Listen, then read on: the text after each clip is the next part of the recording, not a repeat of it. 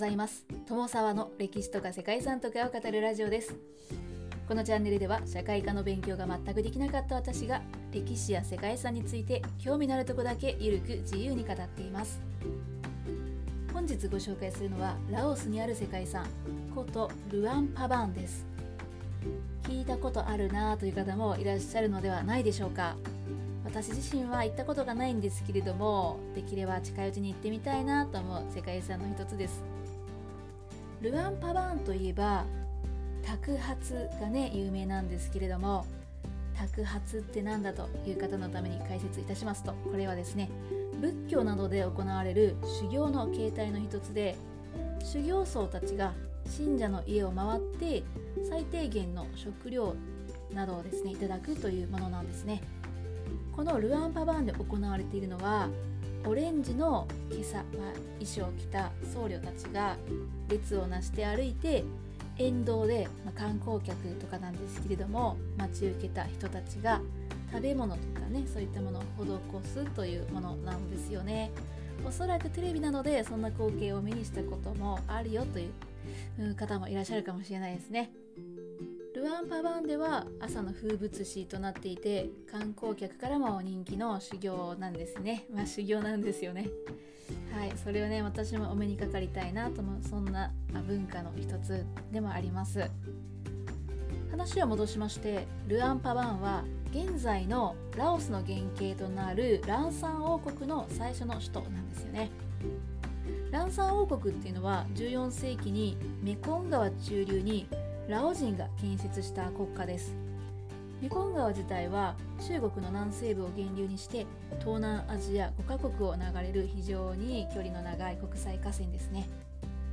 ランサン王国のランサンというのは100万頭の像という意味だそうですね。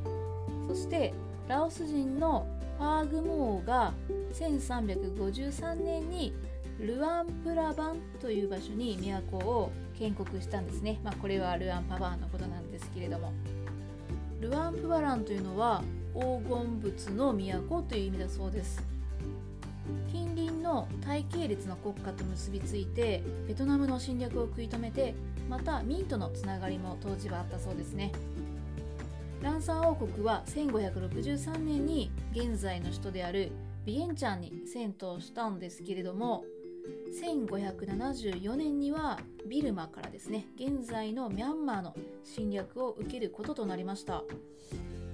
その後独立を回復したり仏教文化が栄えた時期もあったんですけれども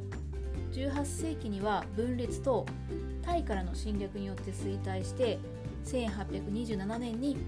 時の国王アヌ王が処刑されたことでランサン王国も終焉を迎えたということだそうです。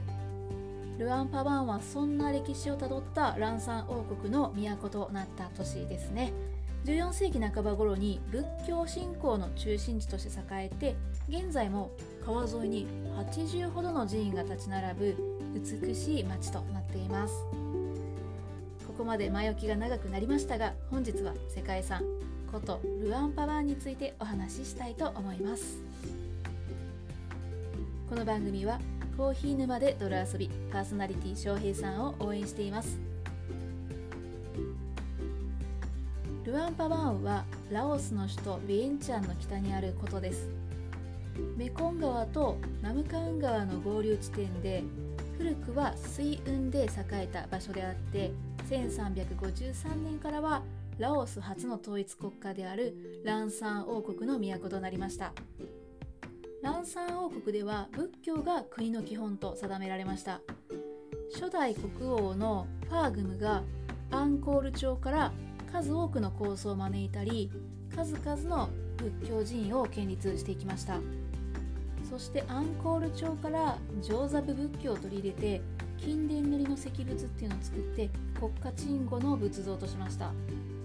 上座部は仏教の戒律を厳格に守る伝統を継承しようとした仏教の保守派のことですね。多くの経典とかパバーンと呼ばれる黄金の仏像などを取り寄せてルアンパバーンは仏教信教の拠点となりました。この黄金の仏像であるパバーンが後にこのランサン王国の象徴となってこの地名の由来となったわけですね。ルアンパバーンに残る代表的な遺構としては16世紀に創建されたワットシェーントーンがあります。16代目のセーターティラート王によって建立されたものです。メコン川とナムカン川に挟まれた半島上の地形の先端部分に立っていてラオスの全ての寺院の中で最も美しいというふうに言われています。本堂は何層にも重なったルアンパバン様式と呼ばれる屋根を持っているんですね。全体的には金色で装飾されているように見える独特の建物なんですが黒色に塗られた壁面部分には伝説上の動物の絵などが細かく描かれています。建物の背面の壁には1960年に地元の職人らによって制作されたマイトーンと呼ばれる黄金の木が装飾されているんですね。これはかつてこの地に立っていたとされる高さ160メートルの大木をモチーフにされているそうで仏教に関する物語がモザイクで描かれています。そんなワットシェントーンのある場所というのはかつてビエンチャンの商人チャンター・パニットという人の自宅があった場所と言われています。そのチャンター・パニットという人はある日北部に塩を持っていくと金持ちになれるっていう夢を見たそうなんですね。そして実際にこの場所ルアンパバーンに船で塩を運んで商売を始めたところもう大繁盛して財産を築いていったと、まあ、そんな功績がある方だそうです。そしてその意義をたたえたセターティラー島がこの場所にワットシェントンを建立したというふうに伝えられております。いやなんか全体的にすごく縁起のいい幸運を呼び込むパワースポットといった感じなんでしょうかね。他にもルアンパバンでは東西約 2km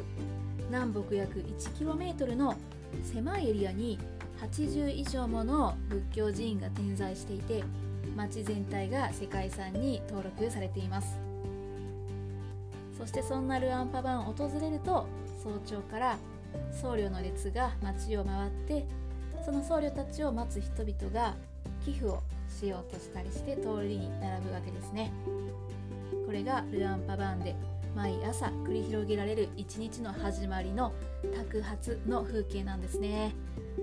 今やルアンパバーンの風物詩となった光景ではあるんですがラオスの仏教自体一時は内乱とか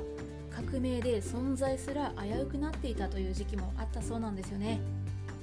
それでもその後の自由化だったり解放政策だったり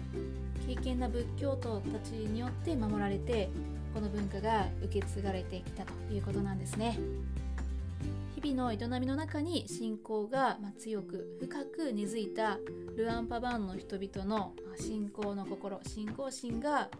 この世界遺産のことルアンパバーンの風景を守ってきたということなんじゃないでしょうかね。ということで本日はラオスの世界遺産ことルアンパバーについてお話ししていきました。ここまでご清聴いただきましてありがとうございます。では皆様本日も素敵な一日をお過ごしくださいね。友沢でした。